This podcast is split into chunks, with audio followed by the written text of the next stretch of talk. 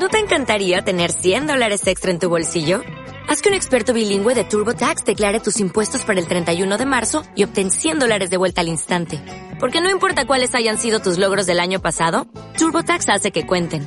Obtén 100 dólares de vuelta y tus impuestos con 100% de precisión. Solo con Intuit TurboTax. Debes declarar para el 31 de marzo. Crédito solo aplicable al costo de la presentación federal con TurboTax Full Service. Oferta sujeta a cambios o cancelación en cualquier momento.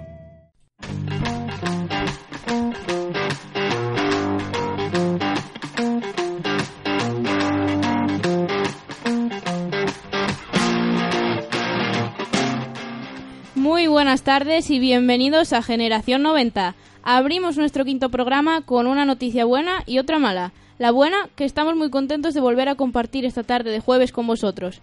Aunque tenemos los exámenes a la vuelta de la esquina, somos fieles y no queremos fallar esta cita. La mala, que este es nuestro último programa de la temporada.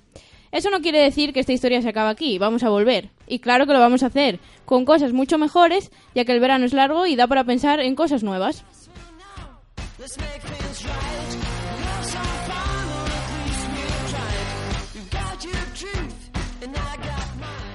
En este último programa queremos darnos a conocer un poco más y las secciones irán por ahí. Aunque mejor nos lo contáis vosotros, chicos. Buenas tardes, Jacobo. ¿En qué centramos esta semana la tertulia? ¿Huele a verano? Buenas tardes, Bárbara. Pues sí, vamos a ver un poco cómo organizar esas vacaciones que tanto nos gustan y vamos a dar algún truquito para que nos salga lo más económico posible. Buenas tardes, Rocío. ¿Es verdad eso que nos cuenta Jacobo? ¿Haremos propuestas para conseguir unas buenas vacaciones? Buenas tardes, Bárbara. Pues sí, Hoy os traigo unos pocos de trucos para ir de vacaciones de lo más barato posible. ¿Y de las recomendaciones qué nos puedes adelantar? Bueno, hoy las recomendaciones van a ser más amenas porque las hacemos nosotros, los del programa. Muy bien. Buenas tardes, Álvaro. Hemos vuelto a salir a la calle a conocer lo que piensa la gente. Algo ha llegado a mis oídos de que los protagonistas de hoy no nos dejarán indiferente, ¿no es así? Muy buenas tardes, Bárbara. Pues sí, tenemos respuestas de lo más variopintas. Ya, ya veréis, vais a alucinar un poco.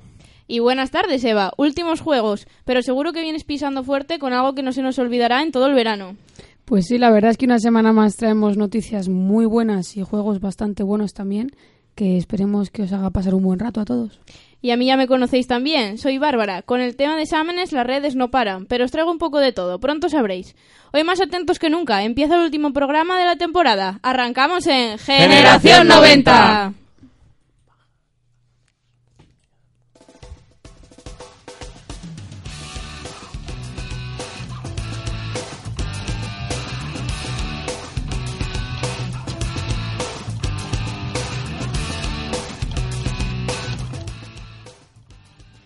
Bueno, bienvenidos una, una tarde más a nuestro último programa, como ha dicho Bárbara, pero bueno, no os preocupéis que el año que viene volvemos dando guerra. Bueno, supongo que habréis notado que cada vez hace más calor, ¿no? Y eso es sinónimo de que llega el verano. Antes, aunque antes tenemos que hacer todos los exámenes, la verdad. Porque hay alguno que nos está volviendo locos, ¿verdad, chicos? Sí, la verdad que sí. Locos es poco. sí, Rocío. Bueno, antes como has dicho, tenemos que hacer los exámenes, pero bueno, yo ya, ya pienso en el verano y en lo que voy a hacer en los meses de julio y agosto, y seguro que vosotros también, porque bueno, somos estudiantes y si queremos encontrar unas vacaciones baratitas, ¿no? Tenemos que empezar a mirarlo ya en marzo, por lo menos. Es verdad, sobre todo porque si piensas coger algún vuelo a algún país europeo. Los precios en temporada de verano suben el doble o el triple y por eso para pillar un chollo hay que planearlo con muchos meses de antelación. ¿Y vosotros ya sabéis qué vais a hacer este verano, chicos? Pues yo sí, ya tengo preparado varios varios viajes a, a los que voy a, a, asistir ahí fielmente. No sé, ya tengo las vacaciones largas de la semanita y luego ya con mis padres y bueno, algún fin de, de escapada al norte, imagino. A ver, pero cuéntanos, cuéntanos, Álvaro, ¿qué vas a hacer? Bueno, pues que yo, queremos saberlo todo. Yo voy a ir de, de Interrail a, a, Bélgica y a Holanda, una semanita, ahí a, a, lo cutre de albergue y a lo más barato posible, a ver qué, qué tal sale. Y luego ya, pues, fue un festival y imagino que al sur con los padres. Y luego, ya te digo, con los amigos un fin de semana nos iremos a Asturias o Cantabria. Joder, Ahí, ahí. menudo verano. Visita, visita. Pues yo por ahora no tengo nada planeado. Sí que quiero ir a algún sitio, eso seguro, y alguna escapada iré. Pero por ahora vamos, volver a casa, descansar allí con la playita, que haga buen tiempo y que no llueva, y disfrutar. Bueno, tú tienes playa de mar, yo tengo playa de río, pero... Claro. Nada, yo tumbarme a la Bartola, unas cervecitas y bueno, ayudar en casa lo que se pueda. Bueno, yo me voy a, a Londres, ¿eh? voy a, a London Town, como diría Dire Straits, y me voy con mis amigos, y luego también al, al Arenal Sound, Y bueno, pues alguna escapada haré por ahí, arrimándonos también a la familia, que siempre están ahí para rescatarnos alguna, alguna semana y chupar un poco del bote, ¿no? A mí me suele pasar que julio lo suelo tener plagado de, de salidas y de viajes, eso, y luego agosto me quedo aquí en Valladolid, que hace un calor y me, me muero del, me muero del asco, no sé. Tengo que planear mejor los veranos porque al fin, al prin- los, los cojo con muchas ganas y al final me quedo ya sin ideas y sin dinero. Hombre, verano también es sinónimo de fiestas de los pueblos, ¿eh? Aquí en la Castilla Profunda. Eso es Sí, verdad. y en verdad. Asturias también. ¿Y tú, Rocío, qué tienes pensado hacer? Pues yo todavía no tengo nada pensado. o sea, yo lo hago toda última hora y este verano pues no iba a ser menos, así que nada, no tengo nada pensado. Al final el único que consiguió chollo es Álvaro, yo creo. ¿eh? A nosotros nos va a tocar pagar ahí el huevo, seguro. Hombre, bueno. Jacobo se lo monta mal también, ¿eh? Ya te digo.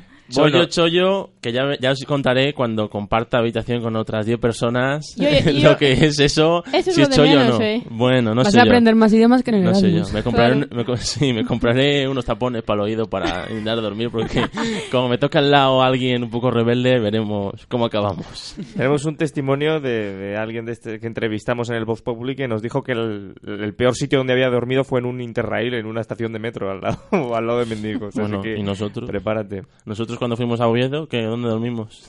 No dormimos directamente, yo creo. Sí, bueno, nos, nos pusimos Pues ahí no en será medio por de la hoteles estación. de lujo allí, ¿eh? Ya me diréis. Sí, pero la- el dinero, La vamos, economía no da, escasea. ya lo sé, pero bueno. Madre mía. Tirando para la tierra, ¿eh, Bárbara? Faltaría más. Yo lo que soy poco es de, del típico, la gente este que dice, yo me voy al pueblo en verano. Pues yo nunca he ido al pueblo en verano. Yo siempre me voy al pueblo. Yo obligada de Yo sí. pequeña, ahora es, ya no. es lo mejor de mi verano, irme al pueblo. Yo también. verdad. El exilio. Yo es que es como soy de pueblo pequeño, pues yo vivo en el pueblo Ya. permanentemente. Entonces, A mí es que se me pasan las horas muy lentas cuando estoy en el pueblo. Yo necesito también, bueno, un poco de relax está bien, pero a los dos días ya me, ya me. Bueno, yo en mi pueblo, cuando hay gente me lo paso bien. Cuando no hay nadie, me aburro, me amargo, pienso en todo. claro, es que es y esa. O sea, es un rollo, pero, pero cuando hay gente me gusta joder. Yo es que lo malo de mi pueblo es que no conozco a nadie, entonces, o casi nadie. O sea, solamente tengo hay que primos. socializar. No, ya, pero el problema que tengo yo es que no tengo la casa en el pueblo, la tengo en el campo. Entonces está a varios kilómetros y allí, pues ahora que tengo coche, es buenísimo porque, bueno, ahora estoy ya comunicado con el pueblo y puedo ir a por cosas. Pero antes me tiré este verano un montón de días allí y no me podía mover casi. Entonces, bueno, Pues este verano correr. ya sabes, Álvaro, si te vas en agosto, ya sabes, vete al pueblo y vete Sí. a hacer amigos. Como hace fresquito, a sudar la gota gorda. Bueno, aquí también siempre, si estás aquí en, en- en tu ciudad, siempre puedes ir a la típica piscina de amigo, porque yo tampoco, si- aquí siempre hay la típica parcela que te abre el amigo, pero yo nunca he podido disfrutar de, de una piscina propia. en Yo mi ahí tengo suerte porque tengo una ¿Tienes? propia. Sí, y entonces me Joder, ahorro el ir a la es que- pública, voy a mi rollo ahí, hago lo que quiero y vamos, de lujo. Podéis venir también tengo, pero se bañan más los gatos que yo casi. por- yo soy de secano. Yo nada, yo allí en Salamanca como no me baña, como no me vaya a bañar al Tormes, mal lo veo. Aquí tenemos la playa Sí. de Moreras. Claro, ya verás en. San Juan va a estar hasta las narices. Pasa que para bañarse hay que tener un poquito. Sí, ¿no? Aunque supuestamente el agua es sana, vamos, o sea que no te pasa nada. Y dice, tramo libre de muerte. Así que eso ya te dice. Y yo bueno, tengo la teoría de que sales de ahí con una pierna de más o un ojo de más o algo extraño. Sí. O algo de Tiene menos. mala pinta. Como en la peli de los Simpsons. Yo tenía un amigo que, que les mandaban entrenar ahí, en, en- iba a natación y les metían ahí al río, a, eso a nadar. Como diría Álvaro, qué burdo. No, pero lo que comentáis de las piscinas suele pasar que, por ejemplo, a- en- a- antes cuando estábamos en el instituto y eso, pues los chicos hasta se piraban las clases para ir a las piscinas los primeros días de... Los últimos días de junio, mitad de junio, ya ni iban a, a clase por ir a la piscina. Pero al final llega agosto y, y acabas de la piscina hasta, hasta las narices. Al menos en mi caso, yo acabo harto de la piscina y ya es que ya ni me baño ni nada. Cuando voy a la piscina me quedo muchas veces... Bueno, yo voy a la piscina de Fasa Renault y como tiene más cosas, pues no solamente césped y piscina. Entonces voy a la piscina de Fasa Renault y ni me meto en la piscina porque es que me aburre ya. Pues yo si hay agua me tengo que meter. Sea playa, sea Yo- piscina, todo el rato. Estoy prácticamente a remojo continuamente. Aunque el sol también me gusta, ¿eh? Pues yo no. Yo voy playa y si no me estoy bañando en la playa, me, me voy a, a la a casa. Y, y, oye Álvaro, conociéndote, ¿tú cómo llevas el tema de la arena en una playa? Porque es que tiene que ser exagerado verte ahí tengo- dando vueltas por todos los sitios. La tengo muchísimo asco. Es que lo sabía, estaba Es claro. que, os- pero es que me pongo, pero es que tengo asco a la arena y, a y al césped. O sea, yo llego el otro día estaba Sí, tumbado toma- iba a tomando el sol la en el césped y no paraba de pensar de que me, de que me viniese una garrapata y se me pusiese en la piel. O sea, con eso te digo todo, ¿sabes? Joder, Álvaro. Y luego llegué a casa y lo busqué en internet eh, efectos de que una garrapata te pique. Bueno, ¿No te ha picado nunca una garrapata? Pero si hay, hay una, hay- es que No. me rayé porque había, leí una noticia de una chica de Inglaterra, creo, que se iba a practicar la eutanasia en Suiza porque le había pegado una garrapata. Y A la- Pero eso suena entre un millón. A mi prima se le metió una detrás de la oreja. Pf, Madre mía, pues a mí se me pone enfermo. Ten cuidado, Álvaro, la próxima Y vez la que arena, vayas a pues la eso, la arena es que me pone enfermo porque encima eh, se me pone en en las piernas y en los pies y me, me pone malito. Y bueno, pues yo tengo que estar ahí en la, en la toalla tumbado sin tocar nada, la toalla limpísima, Pues- sin, un gra- sin un granito de arena porque es que si no me pongo enfermo. Pues imagínate en Asturias que pasas del el sol que te achicharra, que te pega una ráfaga de aire y te embadurne entero. Ahí tienes que gozar. Es verdad, es verdad. Cuidado en el norte porque hay un engaño que parece que está con- como medio nublado. Dices, no me voy a echar crema porque Ah, no me voy a quemar. con el mayor quemazo del, Yo del he verano. vuelto sí, sí. con el mayor El nublado quema, ¿eh? El El nublado Cuidado quema. con eso Y, y es lo que más en moreno ¿eh? también, ¿eh? Te pones más moreno el día que está nublado que el que hace sol. Sí, sí, protección, ¿eh? Todos a nuestros radio oyentes. Sí, sobre sí. todo a los blanquitos. que no es mi caso. Yo eso la verdad es que tengo una ventaja. Yo en verano soy muy moreno y mira, me quemo poco. Yo la nariz eh, va de serie, eso siempre. O sea, me puedo echar protección 100 que la nariz vuelve roja seguro, seguro. Yo los hombros, siempre, siempre, siempre. Le, le salgo un poco a relucir ya y, y me toca estar una semana más corta porque les tengo achicharrados. Pero bueno, Bueno, y hablando otra vez del tema de las vacaciones, sobre todo las de Álvaro, que es el que se va al extranjero de Interrail con sus amigos. A ver, mm, ¿tú desde cuándo sabes que te vas a ir de Interrail? Pues todo surgió, creo que sobre... A ver, nosotros ya nada más terminar unas vacaciones ya empezamos a hablar de las siguientes. Y ya llevábamos unos cuantos años diciendo que íbamos a Benidorm, a Gandía, a Playa. Y decíamos este año Salou o el sur. Pero al final eh, la mitad de nuestro grupo empezó a decir, va, ¿por qué no vamos al extranjero? Yo pensé además... Me dio la idea Jacobo, la verdad es que lo de Londres me dio la idea y dije, pues ¿por qué no vamos al extranjero? Porque yo el año que viene seguramente pues tenga que hacer prácticas. Y entonces pues empezamos ya a planearlo a partir de enero. Después de Año Nuevo estábamos ya mirando el avión y lo cogimos sobre finales de enero, el avión. Para que os saliera más barato, ¿no? Sí, aunque luego resulta que si te das cuenta, y esto es un truco, eh, no por cogerlo antes te sale más barato. Es mejor, dicen, cogerlo exactamente seis semanas antes de, de que salga. Y es verdad, porque eh, cuando lo hemos mirado, en, val- valía, a mí me ha costado 100 euros el avión, valía 60 euros, ida y vuelta. Entonces es lo, es lo mejor, unas 5 o 6 semanas antes de, de que salga el, avión. Porque si lo coges muy pronto también te cobran caro. Entonces eso, pues ya miramos esto, el avión, y, al, y hará unos dos o tres meses ya pillamos todos los albergues, el pase para el Interrail y bueno, nos falta solamente el bus, vamos a coger un bus para ir a Ámsterdam y, y ya está. Bueno, ¿y tú, Jacobo? ¿El viaje a Londres? Bueno, también lo planeamos por, por esas fechas, ¿no? Justo terminadas las navidades. Lo que pasa que tampoco queríamos movernos tanto de, de una ciudad para otra, así que decidimos ir al extranjero, pero quedarnos en esa ciudad. Y bueno, teníamos contactos, eh, como en, en Londres prácticamente hay, hay más, más españoles que ingleses ya casi. Así que teníamos un, un amigo mío tiene un hermano allí, bueno, tenía un hermano allí y nos sabe guiar un poquito, así que a ver qué tal sale la cosa, yo creo que, que estará bien. Distintas, ¿no? Navidades, uy, navidades. Vacaciones diferentes. Y tú, Álvaro, has dicho que vas a ir a, una, a un hostal con otras 10 personas en la habitación, ¿no? Sí, eh, lo más barato que nos salía, porque más o menos no- nos, este viaje nos costará pues como ir a una semana a la playa a Gandía. Y lo más barato, obviamente, nosotros somos tres y coger una habitación para tres sale caro. Y lo más barato pues era co- compartir albergue pues con otras, dependiendo de la ciudad, porque creo que por ejemplo en Brujas compartimos solamente con otras tres personas, pero en Ámsterdam compartimos con otras diez.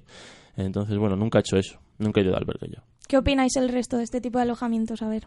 Yo creo que está bien. A ver, vas a conocer gente, no sabes a quién te vas a encontrar, a lo mejor encuentras españoles, no sabes. O, quién sabe, a quién encuentras ahí, yo qué sé, pero bueno, que, que está bien, yo creo, ahorras y no tiene por qué estar mal. Sí que echa para atrás a lo mejor el pensar, bueno, voy a dormir con 10 personas, pero no sé. Ya, bueno. Como experiencia yo creo que va a ser bueno. A ver, mala pinta no tienen. No, no son los típicos estos hostales ahí perdidos de la mano de Dios, estos típicos españoles que te puedes encontrar de todo, gamusinos entre, incluidos.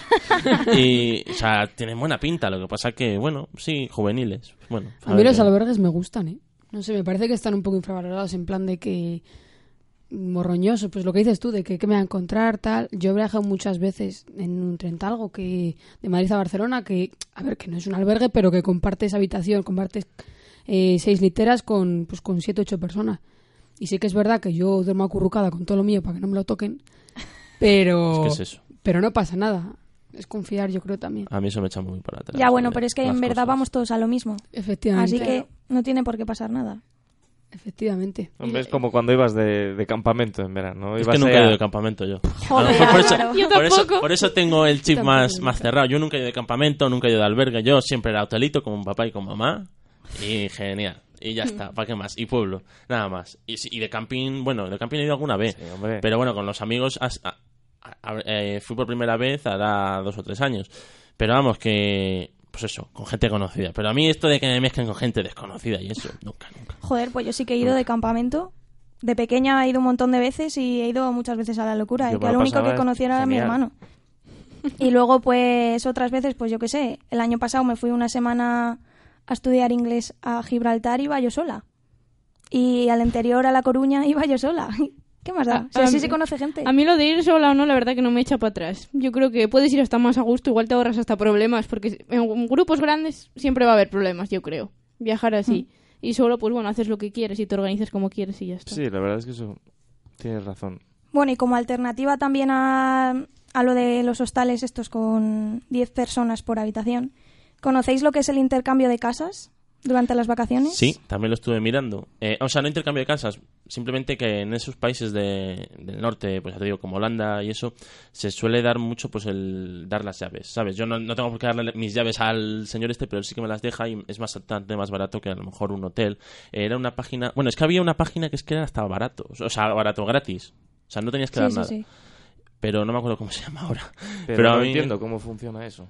A ver, esto viene de mm, desde el año 2006 con la película de Holiday en la que Amanda e Iris, que están atravesando crisis personales, deciden irse de vacaciones intercambiando sus, sus respectivas residencias durante la Navidad. La película explica cómo es esta forma de alojamiento que implica compartir todo con otra persona, o sea, porque tú te vas a su casa, entonces es compartir todo y obviamente tú confías en que la otra persona trate bien tus cosas si tú tratas bien las suyas. Entonces, no sé, es como una relación de confianza Sí. con un desconocido, por decirlo así. A ver, la mayoría de, de ofertas de este tipo que te venían en estas... Pasa que yo creo que aquí en España no estamos acostumbrados y yo entre ellos mm, era un poco reticente a esto, porque es que esto de que no te cobrasen nada por estar eh, cuatro días en una casa me sonaba un poco a, a chino y a... no sé. Tengo, tengo el concepto este de aquí de España que esto suena a tongo, ¿sabes? Pero sí que debe funcionar, excepto... Bueno, leí uno que decía que aceptaba compañía pero con algunos derechos. Esto lo leí el verano. Además era un tío. Y además creo que era gay. No digo más. Pero eh, salvo esto, el resto de personas, pues en plan, pues pedían... No sé, o sea, tampoco lo- nos fijamos mucho, pero es que no, me acuerdo cómo se llama la página, si no te la decía. Y eso, pues pedían en plan, pues compartir estos días, eh, él te llevaba por ahí eh, de visiteo, de turisteo, y luego tú seguramente, pues si él viajaba a España alguna vez, pues tendrías que llevarle y, y enseñarle. Bueno, básicamente, entablar una amistad. Básicamente es eso. Sí, son, son formas de conocer también Sí. gente. ¿Nunca habéis hecho un intercambio en el colegio a otro país, por ejemplo? No. No. Sí. Madre mía, Jacobo, cuéntanos la experiencia, porque el resto... Bueno, la verdad es que yo me aproveché un poco. No es que me aprovechara. Yo tuve. Entablé un intercambio con un alemán de, de, de Frankfurt. Yo fui allí, y pero cuando él tenía que volver aquí, eh, creo que tuvo un problema de espalda y no pudo venir. Y al final yo no, le pude alojar. Entonces, digamos, no se completó el intercambio, pero yo sí que fui allí y me alojaron est- estupendo.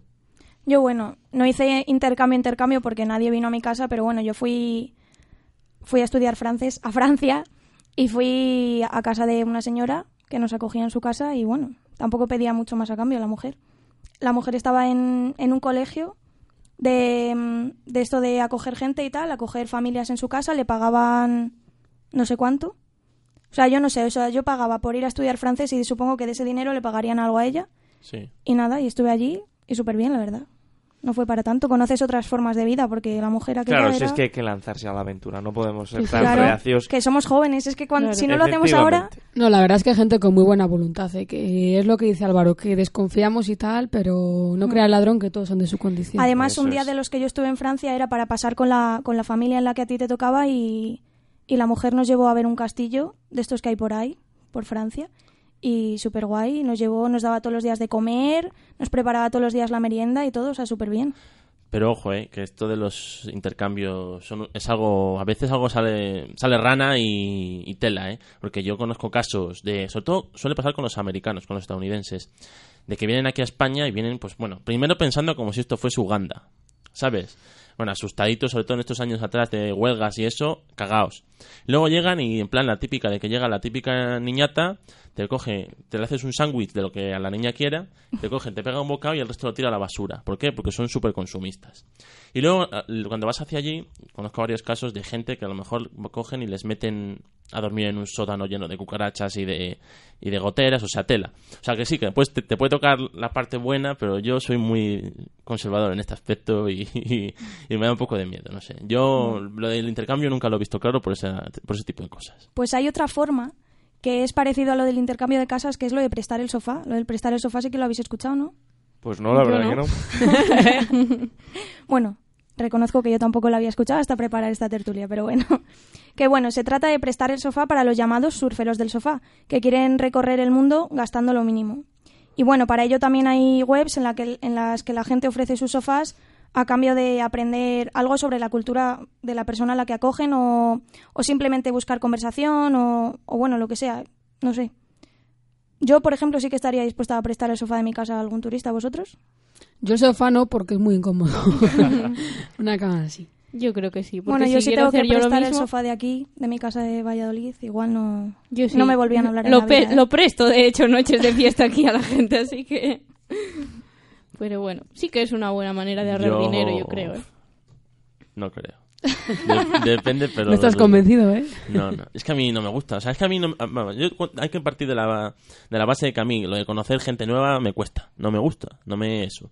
Y desconocidos es que no. No, no sé. Yo es que soy así y no, no lo puedo evitar, pero no sé. Pero nunca sabes dónde puedes encontrar el amor. En el sofá de tu casa. en- Me da En igual, un no sé. Ya, ya veremos, ya veremos, pero a mí es que eso de que venga un tío que no conozco de nada o una tía que no conozco de nada a mi sofá y, y ¿qué le cuento yo a este hombre? Y encima, y encima Pues le cuentas tus problemas y te escucha tan agustamente y ya está.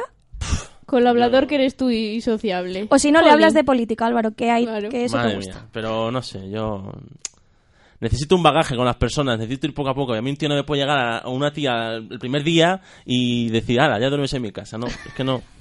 Y encima sin cobrarle menos. Yo creo que vas a venir de Polonia con otra forma de Con otra pensar, ¿eh? mentalidad, porque te va a ayudar bastante, la verdad. que no tenemos nada en contra de tu forma de Necesito pensar. ¿eh? ayuda. Bueno, y lo de acampar en, en el jardín de tu casa. O sea, tú dejas tu jardín para acampar, para que alguien acampe durante, por ejemplo, dos semanas y es algo barato para los para las personas que, que acampan, porque más o menos he encontrado por ahí por internet que ronda los 10 euros la noche. ¿Qué pensáis? ¿Os Ah, gusta bueno, eso acampar sí, o qué? Hombre, me parece un poco cruel que ya que le abres el jardín, pues no le abras tu casa, la verdad. ya que está Lo ahí dejes ahí. a cinco Pero yo- metros, pues oye. Bueno, Yo pero que hay gente, que, hay gente que viaja Cojo, con tiendas con de llave campaña. Y ya está. Y le dejo ahí en el jardín. ¿Quieres algo? Toma, aquí te dejo la comidita y ya nos veremos a la mañana. que fuese un perro, Claro, madre mía. A ver, no, se supone, se supone que van, o sea, se supone que esto se hace en las ciudades donde no hay campings, donde puedan acampar. Entonces lo hacen en tu jardín, ellos hacen su vida y tú haces la tuya. Sí, sí, sí. A mí eso ningún- sin ningún problema. Si mientras que no le vea, me parece bien. Con lo que molan las acampadas, macho. Sí. A mí me encantaría ir. Vamos, a mí me hacen eso y prefiero dormir en la tienda de campaña Que se lo digan a Jacobo. a, lo que le a dormir en el sofá. Sí, porque al menos sales de casa. La y- tienda de campaña está muy bien si duermes con gente ordenada. Porque los compañeros aquí, vamos, os voy a contar la experiencia que tuve con el primer festival que fuimos. Entre ellos estaba Álvaro. Bueno, la tienda era un absoluto desastre. Pero no por mí, ¿eh? Por todos. O sea, era absolutamente desastrosa. Y ahí no- nos comía la, la- la propia comida. O sea, era y, y la increíble. mierda. Todo. Así que, bueno, si llevas un poco la organización está muy bien. Pero bueno, yo también soy más urbanita, la verdad. Prefiero dormir en una, en una cama a una tienda de campaña, pero Y De todo encima- se aprende, y Encima todo aquí al, al amigo se le olvidó el aislante. así pasamos un frío Y, espectacular. ya- y toda la noche quejándose, tío, a mi lado. Ah, no sé qué se le da la vuelta. Ah, bueno, Qué no dije frío, una palabra. Qué ¿eh? frío, estaba tiritando, tío. Eso sí. Esta- Estaba al lado que me estaba dando hasta pena. eh, Pero yo sí que lleva aislante. Y yo dije, buah. Yo creo loco. que lo peor de montar una tienda de campaña es montarla, montarla sobre pizarra o no sé qué roca era que está, está durísima y después de montar todo te das cuenta que tienes cuatro o cinco ramas debajo. Eso pasa. Y se te clava en la espalda. Claro que pasa, a mí me ha pasado de mí, estar así tumbada y decir a una amiga, una rama, me cago en la leche. Vaya tela. Bueno, yo no sé montar tiendas. Yo confío en, la- en las personas. Yo me compré una de estas, una quechua que hace así. ¡uf! Se abre así en el aire. Luego guardarla es más complicado, pero abrirla ya la sé. Bueno, tampoco tiene mucho misterio, ¿eh? Lo de montar una tienda.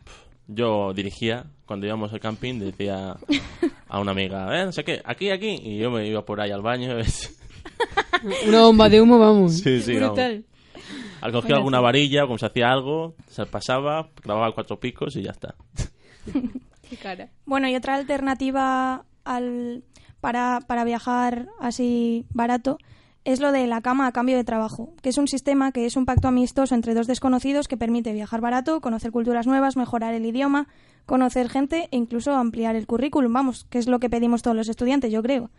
No sé, también hay webs que hacen este tipo de cosas, ¿qué opináis de esto? No tenía ni idea de eso. O sea, tú vas, por ejemplo, yo qué sé, vas a una granja en, un- en otro país y tú le tienes que ayudar con el cuidado de algún animal o yo qué sé, cualquier cosa, mientras él te ofrece alojamiento. Es el típico voluntariado, yo creo eso, ¿no? Mm, bueno, no sé, es, es como... A ver, tú vas de vacaciones. Simplemente tú le ayudas con alguna tarea y luego ya tú haces tu vida. Él Yo- te ofrece cama, tú le ayudas y luego ya haces tu vida. Sí, yo sí que miré voluntariados para eso, para te prestas a, a ayudar, pues a trabajar en el, en el bar de, de un empleado o en la granja de alguien y él te, te da alojamiento y te da comida. Pero vamos, siempre lo encontré en, webs relacionadas con el voluntariado. No sé si un poco se sale este de, de este voluntariado para ser más ocio, más un plan de vacaciones, no sé.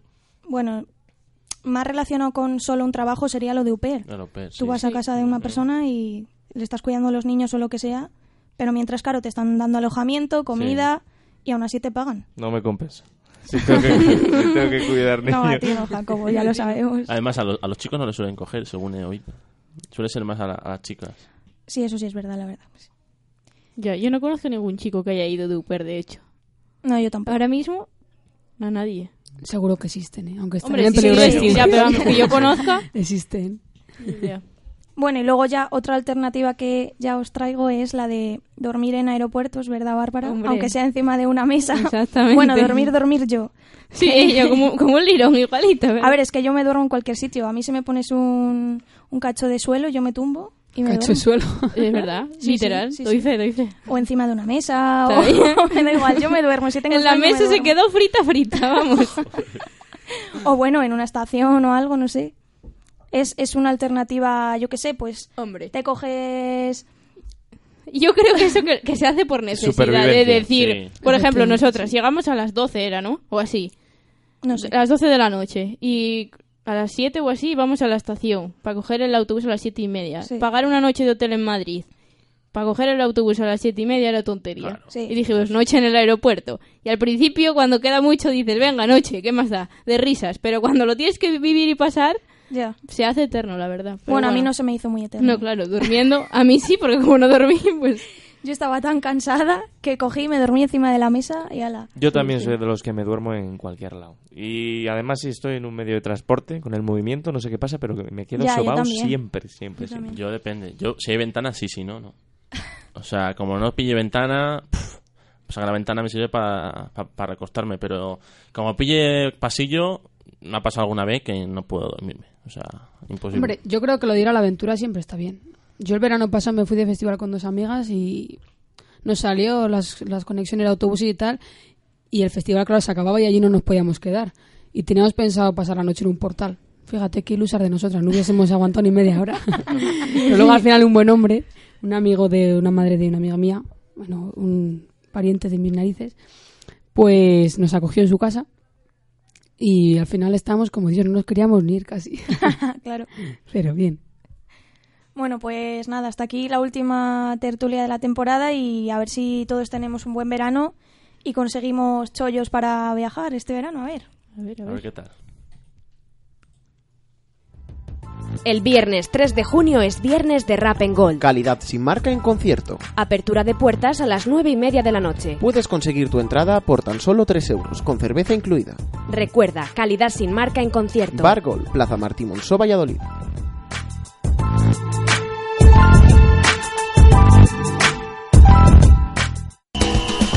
Me gusta el fútbol porque soy Fútbol, fútbol y más fútbol. Liga BBVA Internacional. Femenino. Fútbol Sala. el mejor detalle de la jornada. Y las fricadas del Deporte Rey. Todo ello y mucho más los lunes de 8 a 10 en creainfo.es. Esto es Cortita y al pie, donde los goles los marcas tú.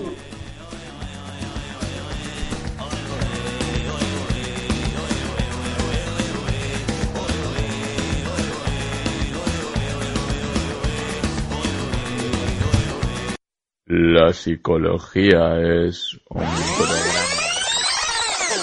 Lejos más cerca, una apuesta fuerte por la psicología todos los domingos de 9 a 10 de la noche en Crea Radio. ¿Por qué somos como somos? ¿Cómo recordamos y creamos recuerdos? ¿Influimos o nos influyen? ¿Podemos controlar los sentimientos? Atrévete con Lejos más cerca. Todos los domingos de 9 a 10 de la noche en Crea Radio.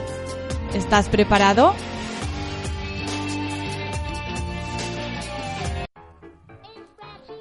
¿Qué está sonando? ¡Ah!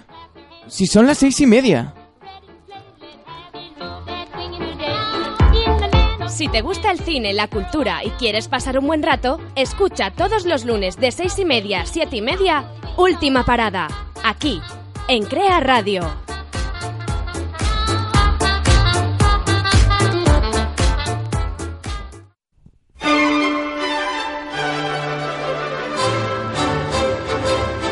¿Cansado de que los posmodernistas de tus amigos te dicen de series de las que ni has oído hablar? ¿Te sientes más perdido que el vuelo 815 de Oceani cuando se ponen a debatir del trasfondo de Los Soprano? Estás de suerte. Los domingos a las diez y media, Iniciativa Caos. El programa que se frota con la transgresión. Los domingos a las diez y media en Crea Radio. Próximamente, número uno en iVox.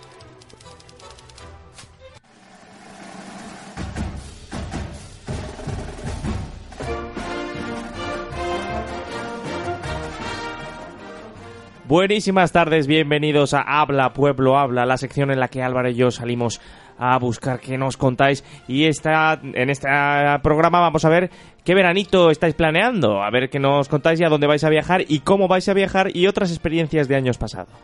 Así es, Jacobo. Eh, hemos tenido bastantes testimonios de personas que nos cuentan historias, bueno, alucinantes eh, de cómo han, han pasado diferentes viajes, vacaciones, etcétera. Entonces, bueno, ya veréis cómo os va a encantar este, este Vox Populi. Ahorradores no son, la verdad, nos han dicho No. que el dinero vuela en verano, es una cosa que, que viene y va, que, que, que- no- está nada en el monedero. Se nos escapa de gasta- las manos. Sí, sí, sí, bien sea para disfrutarlo en festivales, en algún sitio, pero vamos, que no dura nada. Pero bueno, planes muy interesantes, vamos a escucharlo yo creo ya cuanto antes. Sí, sí. Que, bueno, pues venga, a El mesa. dinero está para gastarlo. Por supuesto, eso sí.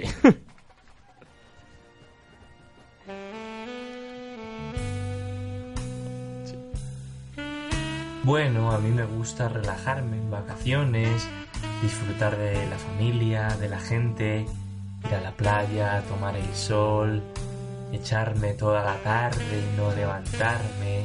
Tranquilidad, mucho, mucho relax. ¡Viva el vino!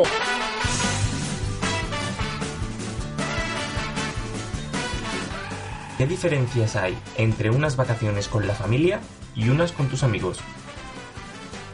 Ver, las vacaciones con amigos mm, considero que siempre tienen que ser cortitas para que ellos puedan seguir siendo tus amigos. Son muchos caracteres diferentes juntos en mm, muy pocos espacios y 24 horas seguidas. Con la familia, eh, llevaderas, francamente llevaderas. Porque a los niños, a los hijos y a la familia les das cinco voces en un momento dado. Bueno, supongo que lo principal es la resaca, ¿no? Con tus padres vas a la playa, al hotel, poco más. Con tus amigos pues vas a emborracharte, a pasarlo bien. Pues cuando vas con tus amigos, pues vas más en plan de fiesta. Siempre es bueno beber, pero en estos casos beber un poco más. Hombre, pues yo creo que hay muchas diferencias entre ir con la familia, que todos sabemos los planes que va a haber, ir a la playa mm, o ir a cenar a un restaurante, ir con los amigos que nunca se sabe el plan que va a haber y sobre todo no se sabe cómo va a acabar. Sitio más cutre en el que te hayas alojado. Eh, pues cuando estuve haciendo un Interrail, que me tocó dormir muchos días en estaciones de tren al lado de mendigos. Pues de sitio cutre, yo la verdad que tiro bastante del típico hostalillo barato, pero el más cutre probablemente fuese en Estambul, que lo cogimos básicamente por la localización y por el dinero. Era bastante barato, entonces dijimos, pues para cuatro días vale esto. Por la noche eh, pululaban las cucarachas. ¿Qué soléis comer cuando tú y tus amigos vais de vacaciones? Cuando como con mis amigos de vacaciones, pues siempre optamos por pizzas, mm, hamburguesas, vamos al burger o a cualquier sitio así de comida rápida. y tal. Es una juventud sana, dinámica. Eh, pizza y cerveza. Pues comida basura, básicamente. Hamburguesas, perritos calientes, pizza, kebabs. Y si tenemos un apartamento y cocinamos, pues pizzas, hamburguesas, vamos al burger o a cualquier sitio así de comida rápida. Pues muy bien. ¿A qué destináis la mayor parte del dinero en verano? ¿El dinero en el verano? Pues lo mismo que el dinero en invierno. ¡Uy! Caramba, no me diga. Invertir el dinero básicamente en viajes. Y es mi prioridad, vamos, ahorro todo el año para ello. Y bueno, también en fiestas, sobre todo las fiestas de- típicas de Prado de, de Asturias, que todos los fines de semana hay alguna, no te libras y vas gastando el dinero en, en esos días, la verdad. Y luego la, la típica cañita de, de terraza que te apetece con, con tus amigos. Pues supongo que a beber y, y tajarnos la, la mayoría del dinero, pero casi todo destinado en ocio. El dinero en verano se va y para no volver todos los días gastando, que si una caña, que si mm, tal, que si fiestas, que si me voy un día no sé dónde, irme de vacaciones y beber cerveza. Si no te vas de vacaciones, pues aunque estés en tu ciudad, sales con los amigos, te vas a una terraza, te tomas unas cervezas, el monedero está vacío. Aunque bueno, en realidad tampoco sabes cuándo es el final de la semana. Simplemente el monedero está vacío y punto. Cuéntanos una anécdota divertida. Yo el año pasado me fui de vacaciones con mis amigas a un festival en Candelera de Siquillo y, y llegamos a la tienda, estamos con todo el subidón, compramos un par de bolsas de hielo, Buah, pues ahora el calimocho, ahora unas cervezas tal. Entramos a la tienda y nos habían rajado la tienda por detrás, no teníamos mochila, bueno, solo estaba la mía, que yo creo que vieron lo grande que era y no nos lo robaron. Luego, gracias a Dios, apareció todo, pero los hielos se nos deshicieron. Me cago en día, colega, que yo soy del puche, colega. Eh, pues cuando nos paró la policía en Suiza porque no teníamos los papeles necesarios para pasar y casi nos detienen. Le damos un aplauso y le dejamos que se vaya. Esto fue en Venecia, hará un par de veranos, nos mm, eh, a media tarde para merendar, pues nos sentamos en una de las terrazas de la Plaza San Marcos, en la que había música en directo, un señor allí tocando el piano con una cantante lírica. Una vez sentados allí, me leí la carta en todos los idiomas, en inglés, en francés, en italiano, porque no daba crédito. Era, pagábamos 6 euros por cabeza solo por el hecho de estar sentados en la terraza porque había música. Quita esto, quítalo, Pero a mí no me van a robar. Así que me levanté sin pedir nada de nada de nada. Esta mujer está loca.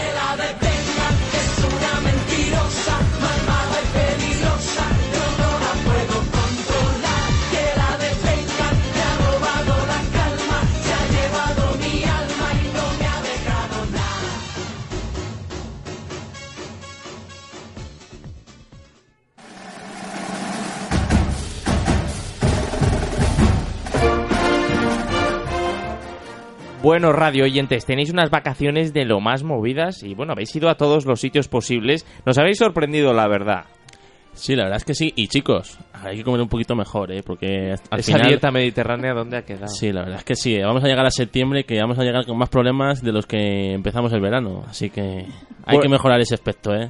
Bueno, muchas gracias de nuevo a todos por prestaros a las entrevistas. También hemos tenido declaraciones de, de- de los miembros de la emisora. Muchísimas gracias por, por colaborar, eh, chicos. Muchas gracias, chicas. Y bueno, pues nos vemos ya en el próximo Habla Pueblo Habla, que esperemos sea no, no se haga esperar demasiado, que nos gusta mucho siempre. Sí, sí. Bueno, chicos, un placer. Hasta luego.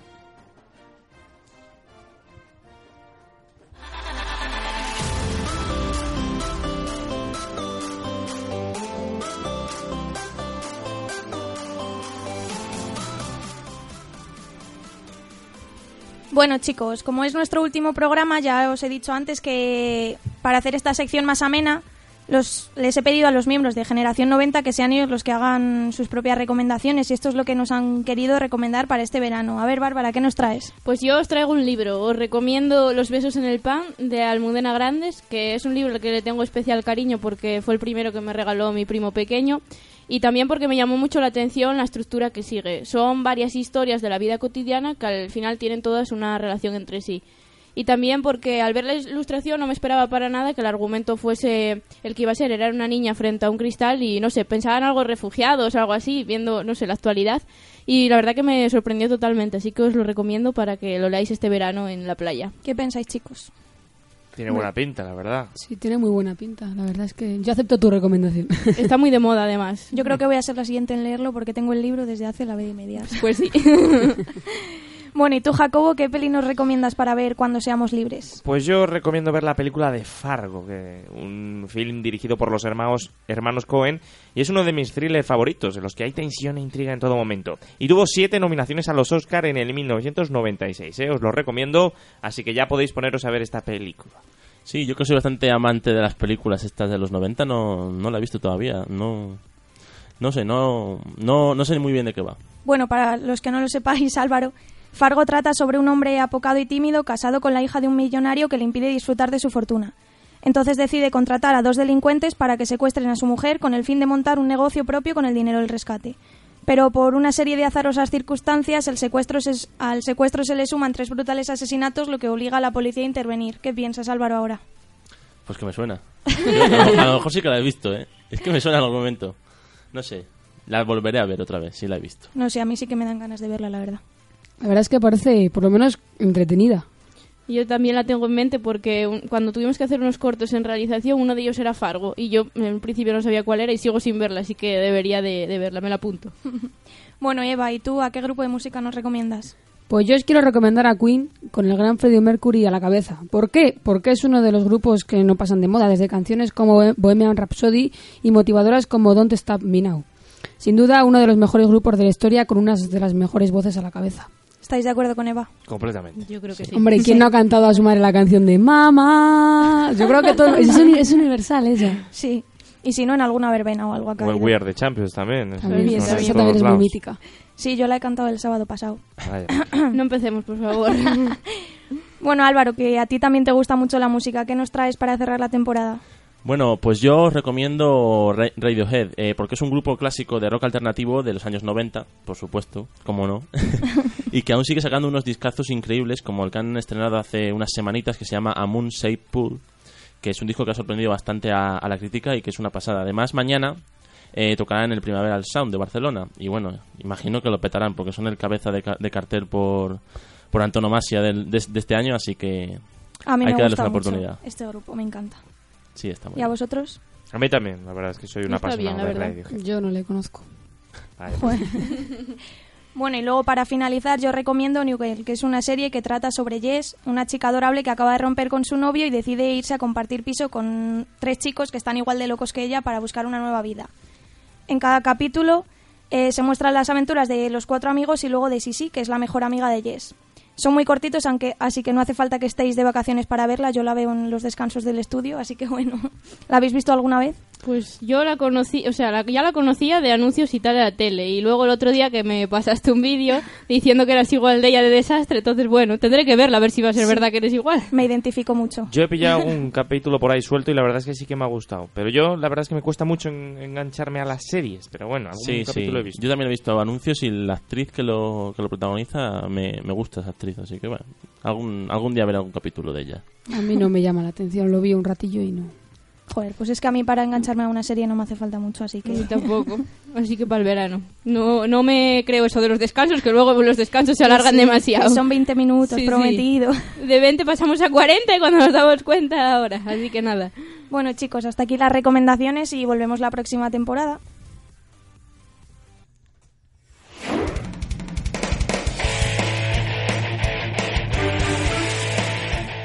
Hola people del mundo. Around the world. Somos Radical Dreamers. Ey. El programa de videojuegos de ayer y de hoy. Sí. Y Ocio Alternativo. Ey. Los domingos en directo desde las 18 de la tarde. Sí. Desde Crea Radio. ¿Tú lo creas? Yo lo creo. Radical Dreamers.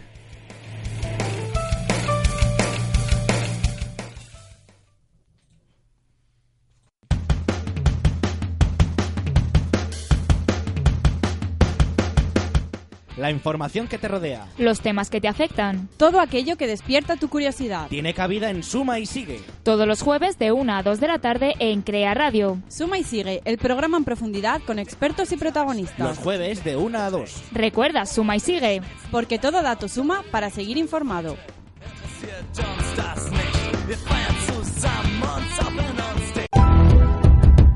El viernes 3 de junio es viernes de Rap en Gold. Calidad sin marca en concierto. Apertura de puertas a las 9 y media de la noche. Puedes conseguir tu entrada por tan solo 3 euros, con cerveza incluida.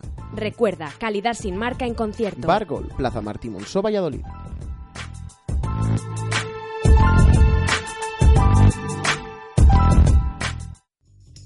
Uf, vaya día, qué ganas de siesta. Voy a ver si pillo el sofá y no me levanto en toda la tarde. Pero, un momento, si es jueves y las tres y media, la hora de generación 90.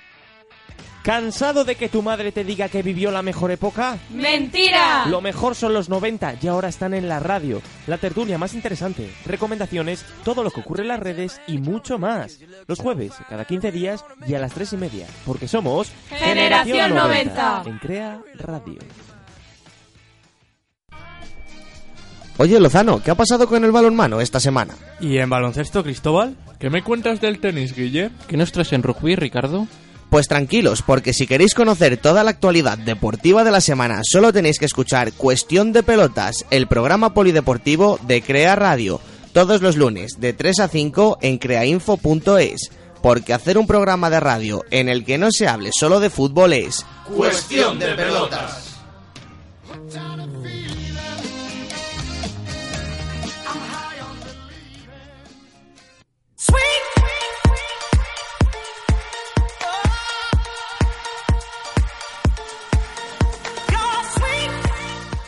Aquí estamos una vez más con Trending, otra semana en la que hacemos el mejor repaso a las redes sociales.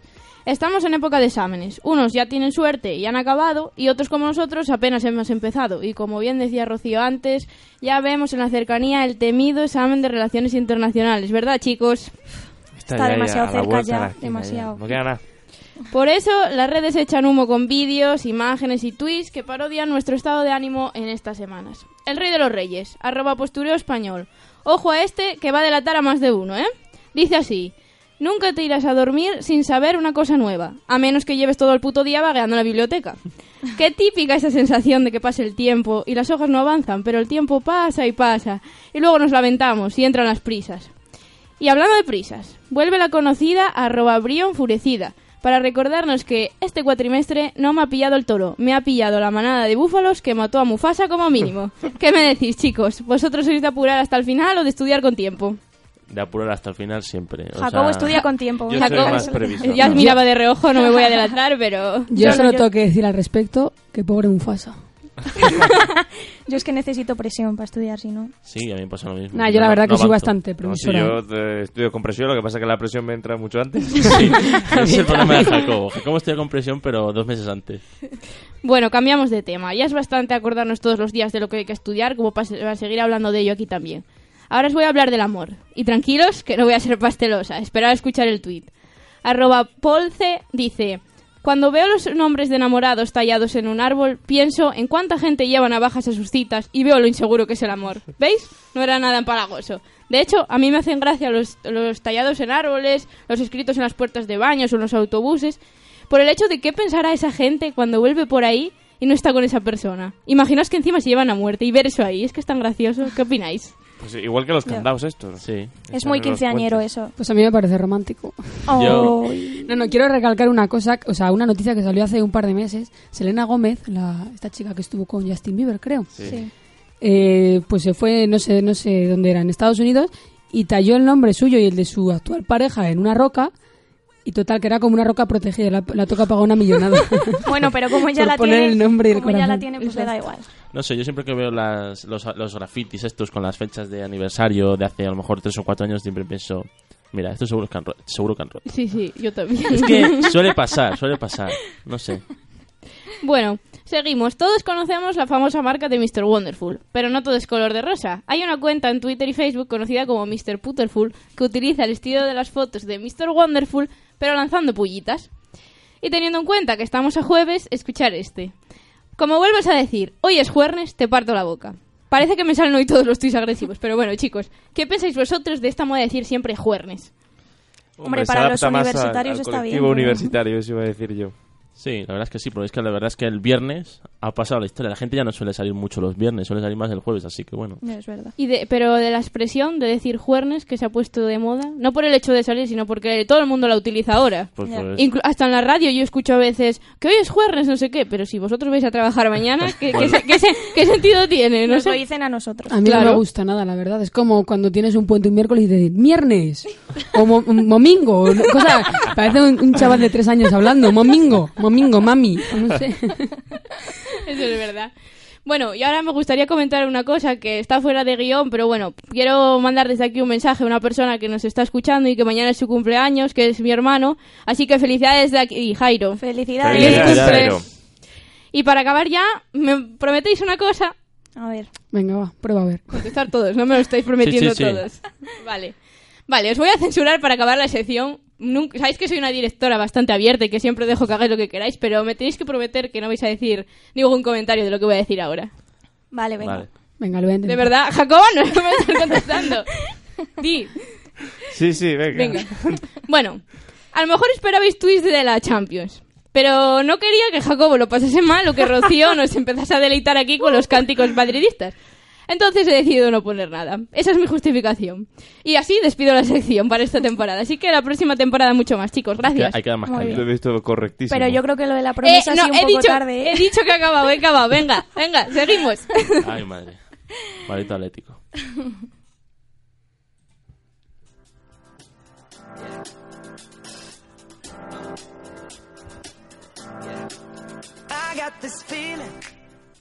Buenas tardes y bienvenidos al último Hoy no hay siesta. Nunca pensé que diría esto, pero me da mucha pena no volver a quedarme sin siesta. Al menos hasta la próxima temporada, ¿no, chicos? Bueno, ¿estáis preparados? Pues vamos a ello. Venga, comenzamos. Un juez se declara fan de Baltasar y archiva una denuncia contra el rey mago. ¿Qué me podéis decir al respecto? Verdadero, hay mucho fanático. Verdadero. Verdadero, sí. Falso.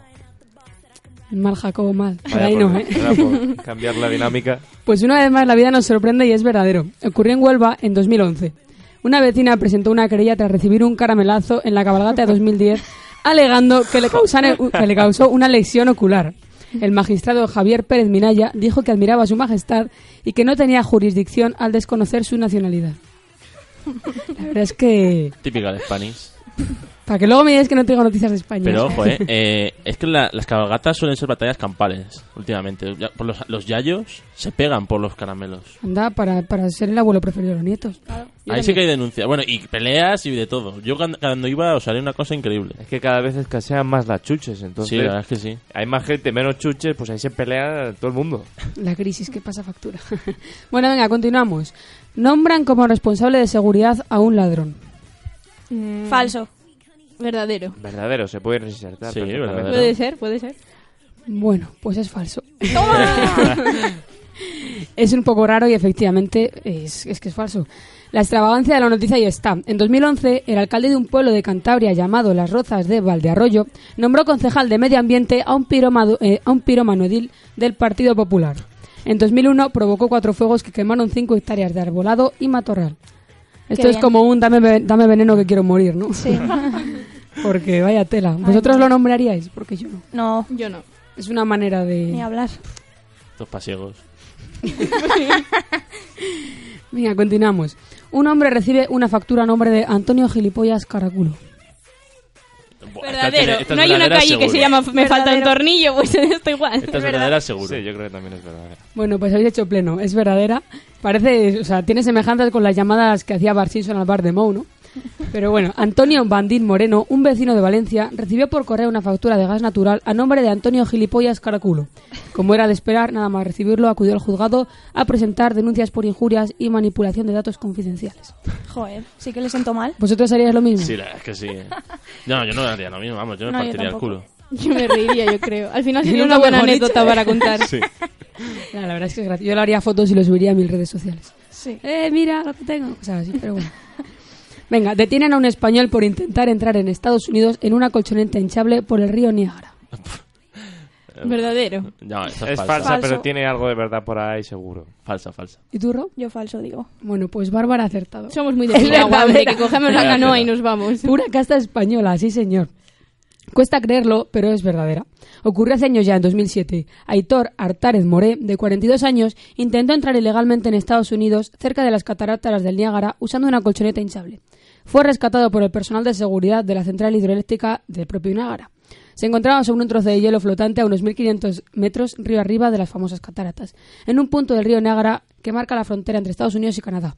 El español alegó que se había quedado dormido sobre una colchoneta y cuando despertó se encontraba río abajo camino de las cataratas. Sí, claro, claro. Seguro que a ti, Rocío, te La pasa siesta, eso, como te quedas dormido siesta. en cualquier lado. Mm, bueno, podría, pero espero que no. Bueno, esta noticia que voy a decir a continuación, a lo mejor algo por el estilo habéis oído. No quiero decir que sea verdadera o falsa, pero igual os suena. Dejan unas gafas en el suelo de una exposición de arte y los, vista- y los visitantes creen que es una obra maestra. Esta es verdadera. Verdadera, Vi yo la noticia sí, el otro sí, día. sí, Habéis sí. oído, ¿verdad? Sí, sí. Y el tío haciendo fotos también, lo he visto. Bueno, pues como habéis dicho, ha- ocurrió hace poco, el pasado 26 de mayo, dos jóvenes dejaron unas gafas en el suelo de una exposición de arte en Estados Unidos. Los visitantes se pararon a contemplar las gafas y hacer las fotos para llegar a comprender su significado.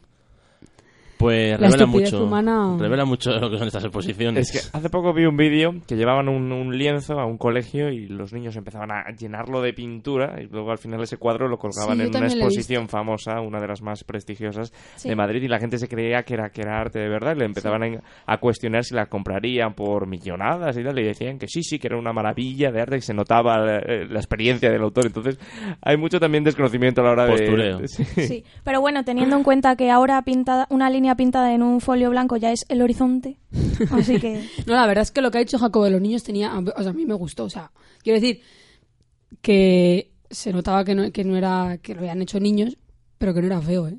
Para los dibujos que, para cómo dibujan los niños, quiero decir, pero vamos, tanto como para llegar a pagar millonadas, no sé, la gente, Yo no entiendo. la gente es muy buena. bueno, vamos con una prueba que de esas que ya sabéis que me gustan tanto. Tengo entendido que por aquí nos gustan mucho los gatos. A todos No, nos gustaría que nuestras no, mascotas... a mí no. No. A mí todos más que nos los gustaría- perros, por descarte. Bueno, pero los gatos ganan, ¿a que sí, Rocío? hombre, hombre. Aupa los gatetes. Aupa. A todos nos gustaría que nuestras mascotas viviesen eternamente, pero para bien o para, o para mal es imposible. Os voy a lanzar una pregunta a ver si a ver si lo podéis adivinar o a ver quién se acerca más. ¿Cuál creéis que es la edad del gato más anciano del mundo? Bueno, yo ya lo doy por perdido, seguro. Eh, yo diría que el perro creo que eran 32 años, pues el gato dale 27. ¿Los demás? No sé, ¿30? No sé. 40, con la crisis. 35, venga. Con la crisis. Álvaro, cada día me sorprendes más, macho. es 27. Joder, Álvaro, tío. Pues es que el otro día vi una noticia del perro que había muerto el perro más viejo del mundo y creo que tenía treinta y tantos y sé que los perros viven más que los gatos, así que por descarte he hecho Pues 27, efectivamente. Ah, cribando. La gatita se llamaba Tiffany 2 y era la más vieja del mundo hasta hace un año. Murió con 27 años, 2 meses y 9 días. Según el récord Guinness, equivaldría a unos 125 años en términos humanos. Jolín. Telita con la gata, ¿eh? Espero que mi gato también viva eso. Ay, jomito. Un beso para Jomito mí también. los Hoy saludamos a todos. Me han dudado como máximo cinco meses. ¿Siguen vivos? Los- Sí, por supuesto. ahí está. estos ya estos tienen poco tiempo, hombre, los que tiene ahora. A ver lo que dura. sí, de este verano no les va a salir. No. No te despiden para Polonia. Vamos con una noticia insólita de la temporada. Un rebaño de ovejas causa terror tras pastar en un campo de marihuana. Verdadero. Verdadera. Verdadero. Bárbara, ¿tú? Verdadero, verdadero. Pues es verdadera.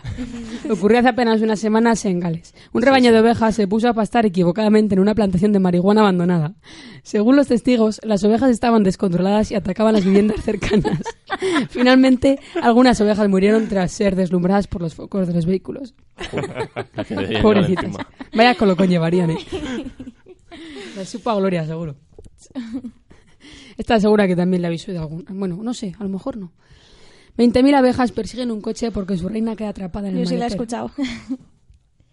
Verdadero. Si, si me pasa a mí eso, me muero, chaval. Con el miedo que le tengo a las abejas. Yo creo que no lo cuento, madre mía. Madre de Dios.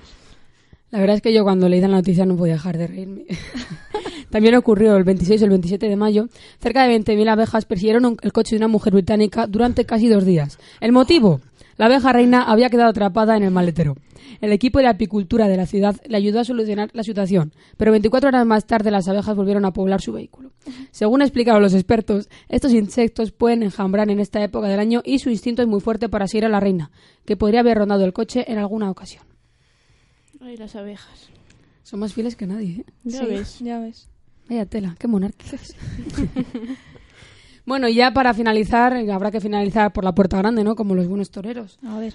Ahí va la última prueba. Hablando un poco de todo, ¿cuánto creéis que miden los senos más grandes, falsos por supuesto, del mundo? Álvaro, a ver si Joder. aciertas. Madre mía. A ver, cribando, pero... a ver. Eh... Era más fácil la de pesar, ¿eh? No sé, yo digo que... Joder, es que no sé. Tienes que decirme una talla aproximada, ¿eh? O sea, de aquí... Y si, Así, ¿no? y si no, y si ojo no, que se lo está calculando. y si ojo, no, ¿eh? un personaje famoso que pueda tener los pechos similares. Yo cono- Personaje. ah, De por diez. Sí. no sé, yo digo... ¿Cuánto hay aquí? Pues... No sé, de, del esternón a la, a la parte más exterior, digo que 30 centímetros. ¿Eso a qué talla equivale?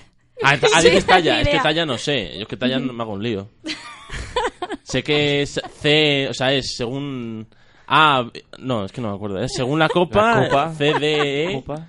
Y luego el 90, 95 D, 90 y... Pues pasando de 100 y- Pues- y, Copa Champions. Sí, No, sí, o sea, la más- Normalmente las mujeres, una mujer más o menos No, pues, o- de, 90, de- ¿no? de complexión normal usa una 95. 95. Pues yo digo que es una, una 125, 130. Eh, eh. Eh. No, la copa no hace falta que me la diga. Bueno, yo por si acaso. Jacobo, ¿tú qué dices? Eh, yo creo que también pasa de 120. Y... Ah, pero mejor es un poco. Mm, 120 puede ser o 500 o puede ser 300. Venga, 128. Pero que... que... Pero va de Si va de 5 Que va de 5 en 5. Ah, pues 125. Vosotras, chicas. Yo 130. ¿eh? Yo 135, venga, a ver no repetir. Y yo 150, ala. Ahí, a lo bestia. Bueno, pues eh, lamento deciros que no vais a acertar ninguno. Verás. Una modelo alemana de 27 años conocida como Beshin asegura que tiene los pechos más grandes del mundo. Las medidas, agarrar a los machos. Los senos en esta canción. Una 32Z y me diréis, ah, ¿y eso qué es? Son las medidas en el Reino Unido. Para que os hagáis una idea, eh, Yola Berrocal usa una 220 Ay, Dios. Ay, Dios. y esta mujer tiene los pechos más grandes, parecen pelotas de pilates, las que usan para los ejercicios. pues, eh, pues echar la cuenta, yo no, he sabri- yo no he sabido calcular exactamente porque Google no se ha puesto de mi parte para ver la talla, pero tiene las tetas un, ba- un poco más grandes que Yola. ¿Y Yola la, Berrocal. ¿Y la espalda cómo la tiene? Porque madre mía. la espalda Jodida, tendrá- seguro. ¿La Es Yola que- Berrocal quién es? ¿Esa que iba al superviviente? Sí. Es que le pesan 9, kilos cada teta, ¿eh? Oh, Dios. O sea, es que... Buen membrillo. Vamos a hacer, vamos a hacer lumbares, toma. Es que en serio, o sea, buscarlo luego se llama Besin, B-E-S-H-I-N-E. E. Y es que ponéis una, o sea, es que además sale una foto con una con una pelota de, de pilates de estas grandes que hacen para utilizan para deporte. Y es que son las tetas son del mismo tamaño, o sea, Sí, pero- y- o sea, buscarlo de verdad. ¿Y, y qué? La estoy viendo, ¿Qué la estoy viendo ahora mismo en el ordenador. Madre del amor hermoso. Por Dios. Vaya globos, es que están Madre hinchados. mía. ¿Y para dormir, tío? Pues Todo boca- eso. boca No sé, abajo no pero creo. como tenga que dormir boca abajo como yo, madre del amor hermoso. Le toca ponerse siete pisos de almohada. Pues sí, o más. Es que es enorme, pero bueno. Bueno, chicos, pues hasta aquí mi sección. Espero que nos veamos el año que viene y nada, muchas gracias a todos. Chao.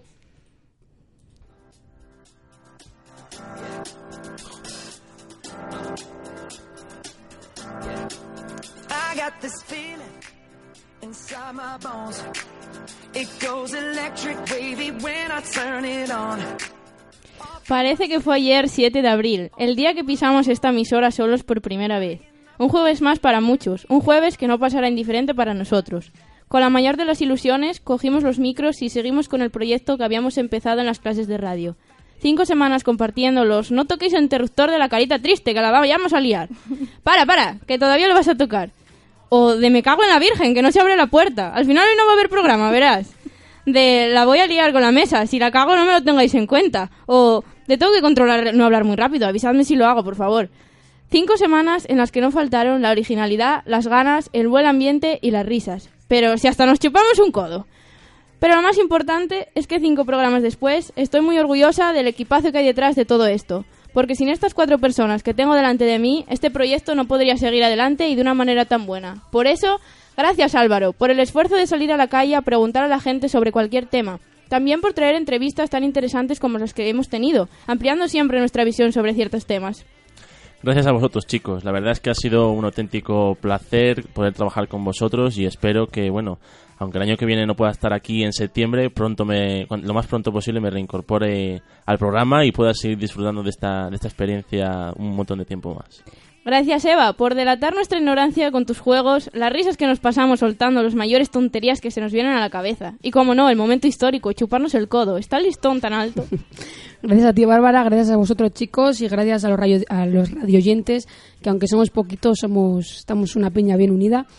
Y nada, espero que el año que viene volvamos con muchas más ganas, con muchas más novedades y que sigamos disfrutando tanto como hasta ahora. Gracias Jacobo por preparar las tertulias con esos enfoques que les das y también por salir a la calle con Álvaro para buscar las anécdotas y opiniones más divertidas. Gracias a todos por acompañarme y gracias a los radioyentes por estar siempre ahí. Nos vemos la temporada que viene. Y gracias Rocío por tratar también con ese mimo las tertulias y darnos a conocer más detalles sobre cualquier tema que nos propongamos. También por la originalidad de las recomendaciones, interesándote por saber los gustos de los que nos escuchan.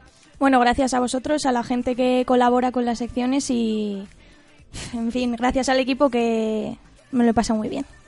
Gracias a todos por hacer de esta experiencia uno de los mejores momentos de la carrera. Aunque quiero hacer un inciso y comentar, como estos chicos han adelantado, que se van a ir de Erasmus a Polonia y nos abandonarán un tiempo. Aunque no os libraréis de alguna conexión en directo, ¿eh? Vamos, aquí no vais a faltar. Y la visita más que asegurada. Generación 90 se va de viaje. A ver qué tal funciona el Skype. Habrá que probarlo, que todavía no lo Sí, hemos sí. probado. Y por supuesto, gracias a todos los que habéis dedicado parte de vuestro tiempo en venir a la emisora, en participar en nuestras redes sociales o escucharnos. Nos despedimos hasta la próxima temporada. Seguiréis teniendo noticias de nosotros en las redes sociales, arroba Radio G90 en Twitter y Generación 90 en Facebook. Nos volvemos a escuchar en unos meses. Gracias chicos y gracias radioyentes. ¡Hasta pronto!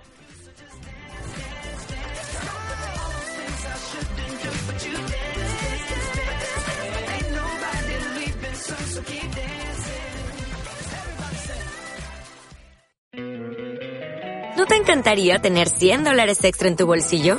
Haz que un experto bilingüe de TurboTax declare tus impuestos para el 31 de marzo y obtén 100 dólares de vuelta al instante. Porque no importa cuáles hayan sido tus logros del año pasado, TurboTax hace que cuenten. Obtén 100 dólares de vuelta y tus impuestos con 100% de precisión. Solo con Intuit TurboTax. Debes declarar para el 31 de marzo. Crédito solo aplicable al costo de la presentación federal con TurboTax Full Service. Oferta sujeta a cambios o cancelación en cualquier momento.